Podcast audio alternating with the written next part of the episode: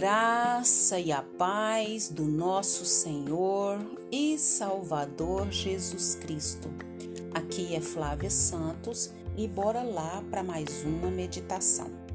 Nós vamos meditar nas Sagradas Escrituras nos Salmos 119, versículo 9. E a Bíblia Sagrada diz: Como pode o jovem manter pura sua conduta? Vivendo de acordo com com a tua palavra. Salmos 119, versículo 9. Oremos. Pai, em nome de Jesus, mais uma vez nós pedimos ao Senhor que perdoe as nossas falhas, os nossos pecados, perdoe aqueles pecados que nos são tão resistentes que sabemos que só uma intervenção do Teu Espírito Santo para que possamos vencer cada um deles. Agradecemos ao Senhor por mais um dia, por mais uma oportunidade. Agradecemos ao Senhor pelo teu amor, pela tua graça que nos ampara de uma maneira sobrenatural.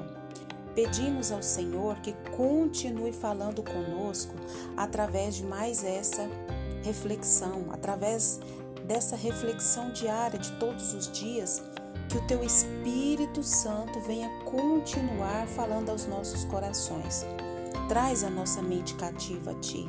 Dai-nos um coração receptível à Tua palavra e que não venha ser uma palavra lançada em terra infértil, mas que venha ser essa palavra venha ser lançada numa, numa terra fértil e que venha dar frutos para a glória e louvor do nome do Senhor.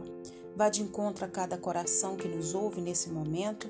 Trabalha na sua vida, na sua família, na sua maior necessidade nós pedimos a Ti, suplicamos o Teu favor, em nome de Jesus.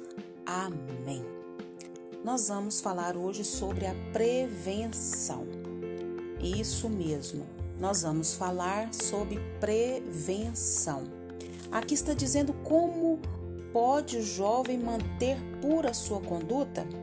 Está fazendo uma pergunta como esse jovem pode manter pura sua conduta dar aí então, né, a solução para que esse jovem mantenha a sua é, vida pura, né, a sua conduta pura. Como?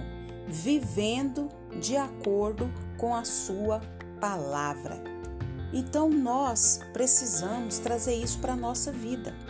Nós estamos passando por uma pandemia e essa pandemia as pessoas, né, que têm autoridade, as pessoas competentes, os cientistas, os médicos, vêm com a vacina.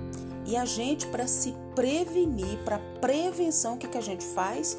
A gente toma a vacina, não só do Covid-19, mas de tantas outras enfermidades que nós tomamos a vacina para quê? Para se prevenir é alimentação. Alimentação para se ter uma vida saudável, para se ter uma vida com ânimo, com disposição, nós precisamos ter uma uma alimentação balanceada, uma alimentação saudável para se prevenir das enfermidades. Então, nós procuramos manter uma, uma dieta equilibrada para se prevenir das doenças. E mais um outro exemplo que eu quero dar do trânsito se coloca, ninguém gosta, muitos não gostam de colocar o cinto. A maioria das pessoas não gosta de colocar o cinto de segurança, mas já se fala cinto de segurança. Numa eventualidade de um acidente, você está ali se prevenindo de um acidente maior ou até fatal. A faixa, né? Os, os os sinais, as placas são para quê? Para prevenir, uma prevenção dos acidentes. E assim nós temos vários exemplos. E, e nós citamos aqui esse exemplo do Salmo 119, 9. Se nós obedecemos a palavra de Deus, muita, mas muita coisa é evitado na nossa vida. Quantas pessoas nós já ouvimos falar: se eu tivesse dado ouvido a meu pai, se eu tivesse dado ouvido a minha mãe, se eu não tivesse desprezado é, a palavra de Deus, os ensinamentos da palavra de Deus, provavelmente eu não estaria na situação que eu estou. Muitas vezes na droga, muitas vezes é, em vícios malditos e muito sofrimento para si e para os que estão à sua volta tinha sido o que? Evitado. É justamente isso que o versículo acima quer nos dizer. Se nós, não só os jovens, mas crianças, adultos, é, anciões é, tomarem esse versículo para a sua vida, vão ser o quê? Vão ter, é, vão se prevenir do quê? Dos, dos males desse mundo. Então, nossos jovens, os, os nossos filhos, todos nós somos o quê? Somos o quê? Avisados. Há tantas armadilhas por este mundo, há tantas ofertas, há tantos valores invertidos. Fala-se tanto em prevenção contra a prostituição, contra a AIDS, contra as drogas. No entanto, parece que não há mais controle. É que falta o quê? O conhecimento de Deus. Não se conhece mais a palavra de Deus. Vivemos numa sociedade que despreza os princípios de Deus. Tudo que a Bíblia diz é questionado em favor de uma suposta liberdade.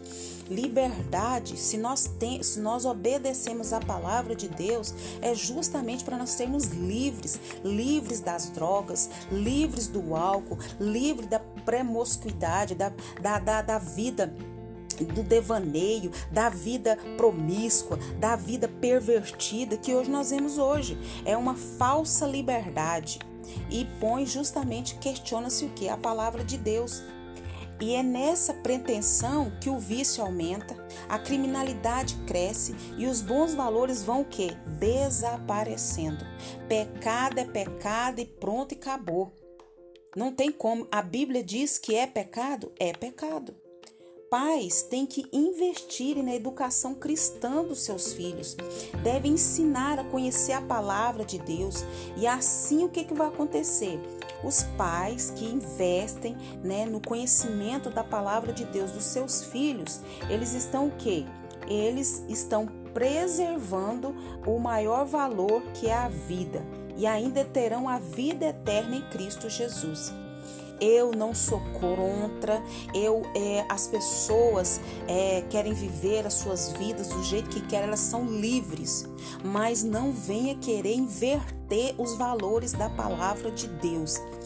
A Bíblia diz e lá está dizendo, vão ficar de fora o quê? Lá está dizendo, ficarão de fora os feiticeiros, os idólatras, os efeminados. Deus ama o pecador. E ele diz: venha como está mas não permaneça como está. Quando a gente encontra o Senhor, quando a gente é impactado pelo poder da palavra do Senhor, nós somos libertos, nós somos salvos.